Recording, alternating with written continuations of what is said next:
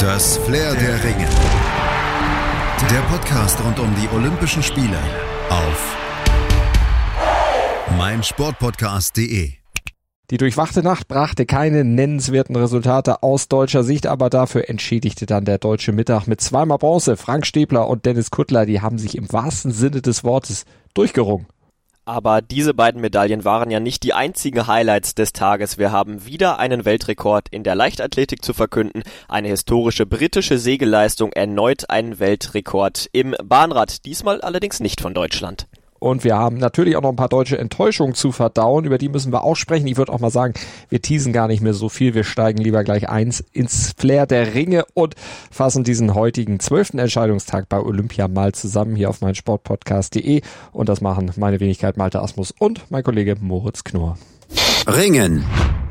Bronze als Trostpflaster und i-Tüpfelchen zugleich auf eine herausragende internationale Karriere. Das hat Frank Stäbler geschafft. Nach dem vorzeitigen Aus im Viertelfinale hatte er sich durch die Hoffnungsrunde doch noch in das kleine Finale zittern können und da dann gegen den Georgier Ramassoize das ersehnte Edelmetall gewonnen. Und nach seiner schwierigen Vorbereitung war das letztlich auch ja der verdiente Lohn. Ich glaube, das kann man wirklich so sagen. Im vergangenen Jahr, da war Stäbler ja ziemlich heftig an Corona erkrankt, hatte lange gebraucht, um wieder in Tritt zu kommen, wieder halbwegs seine Form zu finden. Und er leidet ja sowieso schon länger an einer mittlerweile chronischen Schulterverletzung. Und dazu kommt ja auch noch, dass er ordentlich abspecken musste für seinen mhm. Olympiatraum. Seine Gewichtsklasse, die gibt es nämlich eigentlich im olympischen Programm gar nicht mehr. Daher musste er sich auf die 67 Kilogramm Klasse runterhungern. Und das wurde nun belohnt, obwohl man sagen muss, es wäre ja auch noch deutlich mehr drinne gewesen. Denn bei seinem verlorenen Viertelfinale, da hatte er ja eigentlich schon wie der sichere Sieger ausgesehen, er den, ehe er den Kampf dann ja doch noch irgendwie aus den Händen gegeben hat. Ja, aber er trauert Gold trotzdem nicht hinterher. Kurz nach dem Aus da im im Viertelfinale, da hat er schon die Devise ausgegeben, Bronze ist das neue Gold. Und das hat er sich dann in seinem letzten internationalen Kampf dann auch gesichert und auch seinen Frieden dann mit Olympia gemacht. 2012, da war er Fünfter geworden in London. In Rio 2016 als großer Favorit an den Start gegangen, aber von einer schweren Verletzung gestoppt worden. Ja, aber nun hat er dann eben zu seinen drei Goldmedaillen von den Weltmeisterschaften auch noch eine Olympia-Bronzemedaille. Die kann er sich dann schön zu Hause in seinen Schrank hängen und damit ist seine Karriere eigentlich vollendet. Und das war's ja noch nicht heute aus Sicht der deutschen Ringer. Es gab ja auch noch die zweite Bronzemedaille für Dennis Kuttler. Der hatte sich auch über die Hoffnungsrunde für das kleine Finale qualifizieren können und auch er jubelte am Ende. Ja, per Schultersieg, da hat er nämlich den Ägypter Mohamed Medwali geschlagen und zwar vorzeitig und sich damit nach Rio 2016 wieder Bronze geholt. Also die zweite olympische Bronzemedaille jetzt schon für Dennis Kuttler und für den deutschen Ringerbund ist es jetzt in Tokio schon die dritte. In Rio, da hatte es nur eine gegeben. Also Gold von Aline Rotter-Focken und zweimal Bronze. Eine richtig, richtig schöne Ausbeute für den deutschen Ringerbund. Mal gucken, ob die Freistilkämpfer dann auch noch was nachlegen können in den nächsten Tagen. Werden wir natürlich dann auch auf dem Zettel haben. Radsport. In der einzigen Bahnradentscheidung des Tages, es war die Königsdisziplin, die Mannschaftsverfolgung. Bei den Herren, da spielte Deutschland heute nur eine Nebenrolle. Der Bahnvierer der Männer, der verlor dann auch das Rennen um Platz 5 gegen Kanada deutlich. Der Olympiasieg, der ging in einem spektakulären Finale an Italien und das mit einer neuen Weltrekordzeit im Duell gegen Dänemark. Also das war wirklich ein herausragendes Rennen. Die Italiener teilweise schon deutlich hinter den Dänen. Auch die haben ja ein, ein klasse Rennen geliefert. Auch sie blieben unter der erst am Vortag aufgestellten Weltbestzeit. Und dann ja das, das Bronze, das Edelmetall Bronze ging dann an die Australier, die sich im kleinen Finale durchsetzten. Ansonsten gab es viele Vorläufe im Kairin zum Beispiel. Da zog Lea Sophie Friedrich als Siegerin ihres Vorlaufs direkt in die nächste Runde ein. Mit Favoritin Emma Hinze war auch am Start. Die musste aber über den Hoffnungslauf gehen steht aber trotzdem morgen dann im Viertelfinale. Hinze hatte nach eigener Aussage in der ersten Runde ein bisschen verpennt, bisschen gepennt. Der Hoffnungslauf war dann für sie, wie sie auch selbst sagt, der nötige Denkzettel und da war sie dann zum Glück komplett wach. Und auch die Männer durften noch ran. Im Sprint schaffte nur Maximilian Levi den Einzug ins Achtelfinale. Stefan Bötticher schied dagegen aus. Leichtathletik. Ja, wir müssen sagen, die Laufbahn im Olympiastadion hat den nächsten Fabel-Weltrekord hervorgebracht. Gestern hatte der Norweger Carsten Warholm den Weltrekord über 400 Meter Hürden der Männer pulverisiert. Heute war dann US-Athletin Sydney McLaughlin dran. Die haute über 400 Meter Hürden ebenfalls richtig ein raus. 44 Hundertstel lag sie nach dem Rennen dann unter der alten Bestmarke und jubelte natürlich über Gold. Und auch die Zweitplatzierte, ihre Landsfrau Delilah Mohamed, die blieb deutlich unter dem alten Topwert und auf Bronze, da lief Femke Boll aus den Niederlanden mit Bronze. Dann natürlich dann auch noch ein neuen Europarekord. Einen Tag nach ihrem 29. Geburtstag reichte es für Gesa Felicitas Krause über die 3000 Meter Hindernis, wie schon in Rio und London zuvor, aber dann leider nicht für eine Medaille. Sie kam im Finale auf dem fünften Platz ins Ziel. Ja, das hatte Gründe. Sie wirkte nicht ganz so frisch, nicht ganz so spritzig wie auch noch im Vorlauf und sie war eingekesselt von den anderen Läuferinnen, als vorne zur Mitte des Rennens dann das Tempo verschärft wurde und da fand sie keine Lücke, um da wieder richtig rauszukommen. Von daher wurde der Abstand dann immer größer und größer und am Ende Ende fehlt ihr dann natürlich auch die Kraft, um da nochmal ranzukommen, da nochmal die Lücke zuzulaufen. Gold sicherte sich Peruf Chimutai aus Uganda vor der US-Amerikanerin Courtney Frericks. Gold, nicht Gold, Bronze natürlich, pardon. Gold hatten wir natürlich schon, Bronze gewann Haiwin Kiyeng aus Kenia. Aber das tröstete Krause trotz der Enttäuschung über die nicht gewonnene Medaille. Platz 5 ist ihr bestes Olympiaergebnis ever. Das Finale über 800 Meter der Männer gewann dann Emanuel Kurier aus äh, Kenia vor seinem Landsmann Ferguson Cherujot Rotic und Patrick Dobek aus Polen, der holte Bronze und die Polen, die knüpften dann auch im Hammerwerfen gleich noch an diesen Erfolg an. Zwei Medaillen gab's da, nämlich Gold durch Wojciech Nowitzki und Pavel Feidek, der gewann noch eine Bronzemedaille und mit Silber schob sich ein Norweger dazwischen, Eivind Henriksson, der belegte Platz zwei Und über 200 Meter, da gewann der Kanadier Andre DeGrasse die Goldmedaille. Kenny Bednarik wurde Zweiter, Bronze holte Noah Lyles ebenfalls aus den USA. DeGrasse damit endlich mal vollendet. Ja, DeGrasse hatte in Tokio ja bereits Bronze über die 100 Meter geholt. In Tokio war er 2016 Zweiter über die 200 Meter sowie Dritter über die 100 Meter geworden. Und das Ganze auch mit der Staffel. Bei den Weltmeisterschaften gab es für ihn bislang einmal Silber und dreimal Bronze. Und jetzt hat es dann endlich geklappt. Und für Zehnkampf-Weltmeister Niklas Kaul kam am ersten Wettbewerbstag kurz nach dem Hochsprung dann leider schon das vorzeitige aus. Er war gerade zwei Meter elf gesprungen, hatte damit eine persönliche Bestleistung aufgestellt und sich nach anfänglichen Schwierigkeiten und eher soliden Leistungen, aber nicht guten, herausragenden Leistungen, sich doch wieder so leise Hoffnung auf eine Medaille machen können, weil er ja am zweiten Tag eigentlich erst seine Stärken so richtig hat. Aber bei diesem Sprung über zwei Meter, elf, da verletzte er sich am rechten Fuß.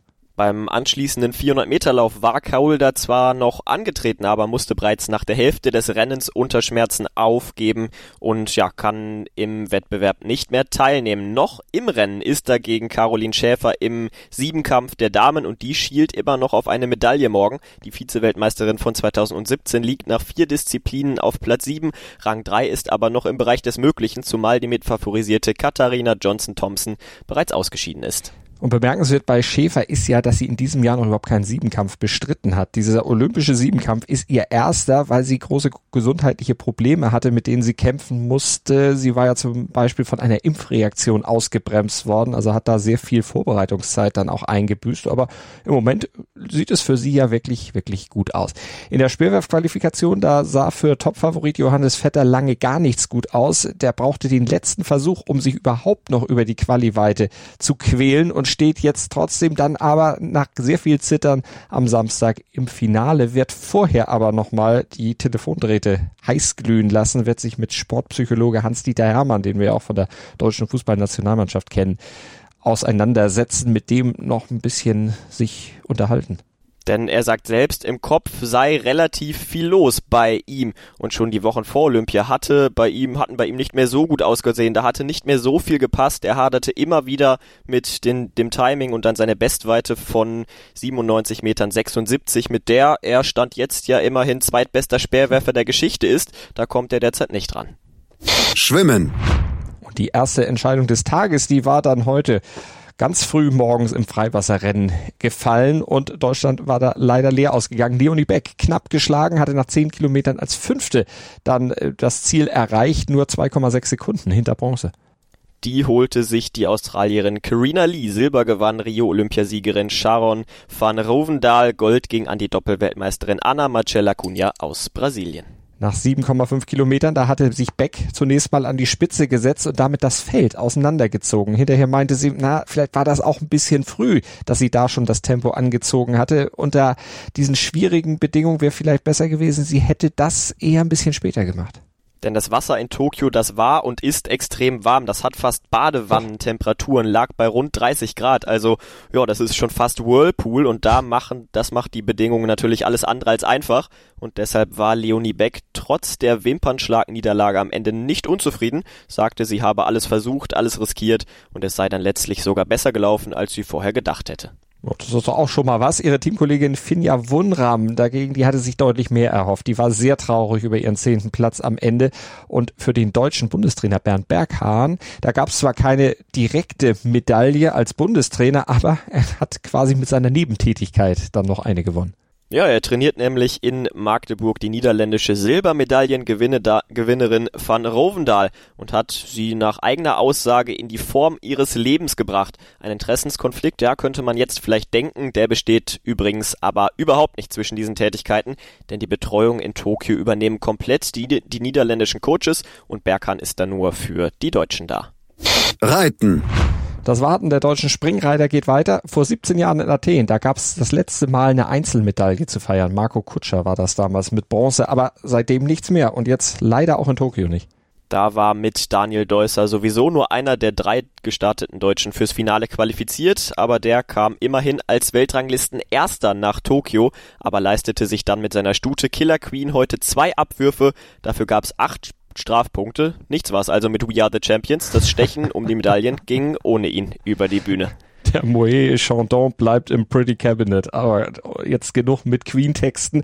Gold ging an Ben Mayer aus Großbritannien auf Explosion, so heißt das Pferd. Und ja gut, der Name scheint Programm zu sein. Vor dem Schweden Peter Fredriksson mit All In und Michael van Fleuten aus den Niederlanden mit Beauville, der holte Bronze. Und im deutschen Team, ja gut, da war die Enttäuschung dann, ich hatte es ja eingangs gesagt, nach dieser dann weiter verlängerten Durchstrecke doch recht groß. Man hatte sich durchaus mehr gehofft, vor allen Dingen, wenn man auf die Weltranglistenposition von Deuser guckt, äh, der ist nämlich Erster eigentlich, wurde jetzt aber im Wettkampf am Ende nur 18. Deusser hatte in Rio noch Bronze mit der Mannschaft gewonnen und das soll auch in diesem Jahr wieder so sein. Es soll auf jeden Fall eine Medaille her. Das ist das Ziel, das Bundestrainer Otto Becker ausgegeben hat. Da fällt dann am Samstag die Entscheidung. Segeln. Nach dem deutschen Medaillensturm im Olympischen Segelrevier gestern flaute es dann am letzten Regattatag in Enoshima wieder ab. Platz 6 für Luise Wanser und Anastasia Winkel im 470er war die Ausbeute des Tages. Dass es nicht mehr wurde, das hatten die beiden ihrem Start in die Wettfahrten vor einigen Tagen zu verdanken, denn zum Auftakt waren sie zweifach disqualifiziert worden, weil die Trapezweste der Vorschau drin 260 Gramm zu schwer war. Wäre das nicht gewesen, dann hätte am Ende vielleicht auch Silber sogar rausspringen können. Das wäre durchaus möglich gewesen, sollte aber nicht sein. Das deutsche Segelteam verlässt jetzt mit drei Medaillen von gestern, aber trotzdem sehr zufrieden und erfolgreich die Spiele. Das tun auch die Britinnen Hannah Mills und Eileen McIntyre und die verlassen Tokio nämlich mit Gold im 470er im Gepäck und einer historischen Leistung, denn Mills ist dadurch nun mit Silber in London 2012, Gold 2016 in Rio und nochmal in Tokio die erfolgreichste Seglerin in der Geschichte der Olympischen Spiele. Beachvolleyball. Clemens Wickler, der hatte seine Kappe vor Wut in den Sand geschmissen. Julius Tolo, Tole, der stemmte völlig frustriert die Hände in die Hüften und schüttelte nur ungläubig den Kopf. Im Viertelfinale hatte sich's dann erledigt mit dem deutschen Beach-Team. Als letztes deutsches Team sind sie aus dem Olympischen Turnier leider ausgeschieden. In der Neuauflage des WM-Finals von 2019 verloren Tole und Wickler gegen die russischen Weltmeister Stojanowski und Krasilnikov mit 0 zu 2. Mann, Mann, Mann, was ein anstrengender und langer Name. Wir sind nicht ganz an unser Leistungsmaximum herangekommen, so lautet das erste Fazit von den beiden. Wahrscheinlich haben die beiden Deutschen sich auch zu sehr Gedanken über die Aussprache der Namen gemacht und waren deshalb nicht ganz so auf der Höhe, wie sie es vorher waren. Aber Spaß beiseite, es war insgesamt ein sehr, sehr hochklassiges Duell und die russische Paarung, die hat dann vor allen Dingen sehr viel auf ihre Kraft gesetzt. Mit brachialer Gewalt versucht dann auch sich gegen die Deutschen durchzusetzen. Alles natürlich im fairen Rahmen, aber die haben unheimlich starke Arme und die dann auch auf das äh, Spiel dann eingesetzt und da dann eben mit gepunktet und das hat sich am Ende auch durchgesetzt. Die Deutschen hatten es mit spielerischer Raffinesse versucht, aber da kamen sie eben zu selten durch. Da hatten sie gegen die Blocks der Russen keine Chance und dann gab es Momente, in denen die Russen dann auch nicht nur gewalttätig konnten, sondern auch sehr präzise agierten und das hat dann am Ende das Aus der Deutschen, ja, aus deren Sicht leider besiegelt. Aber wir müssen auch sagen, bei aller Enttäuschung angesichts der Vorgeschichte ist das Erreichen des Viertelfinals kein schlechtes Ergebnis. Erst durchkreuzte Wicklers akute Blinddarm-OP, nämlich die die Pläne. Dann erlitt Tole eine Bänderverletzung. Dennoch spielten sie in Tokio eine starke Vorrunde und schafften das dann auch souverän bis hierhin ins Viertelfinale. Skateboarding. Die deutsche Hoffnung Lilly Stephasius, die hat auch einen starken Wettkampf gezeigt im Skateboard. Die erst 14-Jährige in der Disziplin Park war sie ja an den Start gegangen, hat es da aber ganz knapp nicht ins Finale geschafft. Acht konnten weiterkommen. Sie wurde neunte. Ihre erste Fahrt auf den extrem hohen Rampen, ja, die verlief eigentlich fast fehlerfrei. Aber dann kamen die zwei weiteren Läufe über je 45 Sekunden und da hatte sie dann doch ein paar Wackler drin, stürzte dann auch einmal auf den Beton. Kontrolliert, aber trotzdem ja, sie blieb dabei zum Glück unverletzt, aber war dann nach dem dritten, Run trotzdem zunächst etwas niedergeschlagen, hatte sich geärgert. Die Enttäuschung wich dann aber letztlich doch der Zufriedenheit, die Chance gehabt zu haben, eben bei Olympia zu starten. Der olympische Gedanke ist da eben dann doch im Vordergrund und auch Bundestrainer Jürgen Horvath bescheinigte ihr am Ende eine gute Leistung und mehr erreicht zu haben, als auch er vorher gedacht und auch erwartet hätte.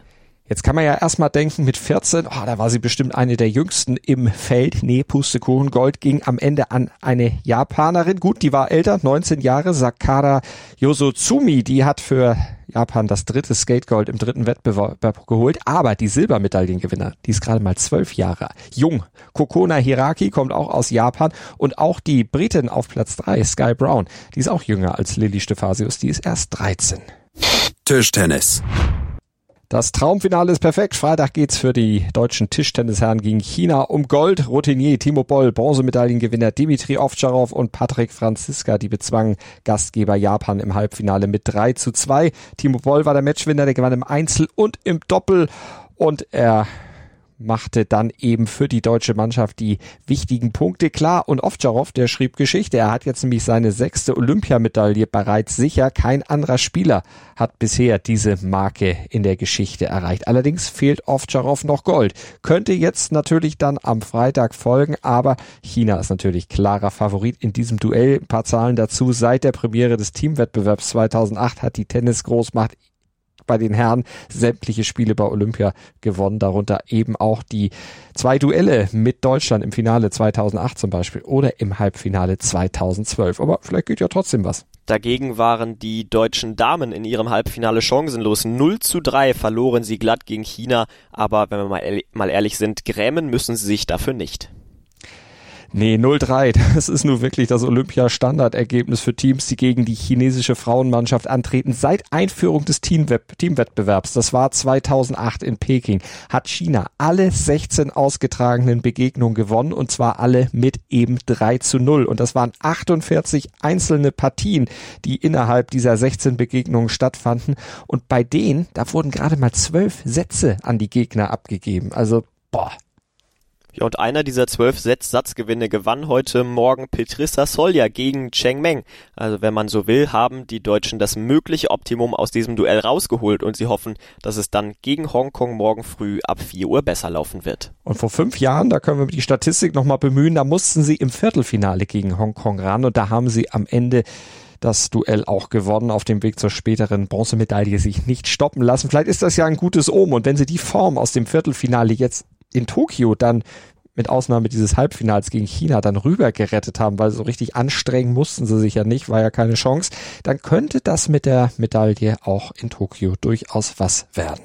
Und das ist eine der vielen Entscheidungen morgen. 27 Entscheidungen fallen nämlich in Tokio am Donnerstag und ein paar Chancen auf Edelmetall sind dann auch für die deutsche Mannschaft noch drin. Ja, zum Beispiel bei Florian Wellbrock, der geht heute Nacht im Freiwasser über 10 Kilometer an den Start. Bronze im Becken hat Wellbrock schon gewonnen. Jetzt will er auch draußen nach Gold greifen, in der Badewanne bei rund 30 Grad Wassertemperatur. Die Konkurrenten um Europameister Gregorio Paltrinieri aus Italien wollen den Weltmeister von 2019 aber sicherlich groß ärgern. Mal gucken, ob er sich ärgern lässt. Nicht ärgern lassen will sich Emma Hinze. Wir haben es vorhin gesprochen drüber, über ihren Lauf durch die Hoffnungsrunde, der für sie so ein Hallo-Wach-Effekt war. Die wird morgen dann im Kairien sicherlich für die weiteren Runden extremst wach und extremst motiviert sein. Zählt ja auch zu den Mitfavoriten und ja, die hat auch vor, aufs Podium zu rasen.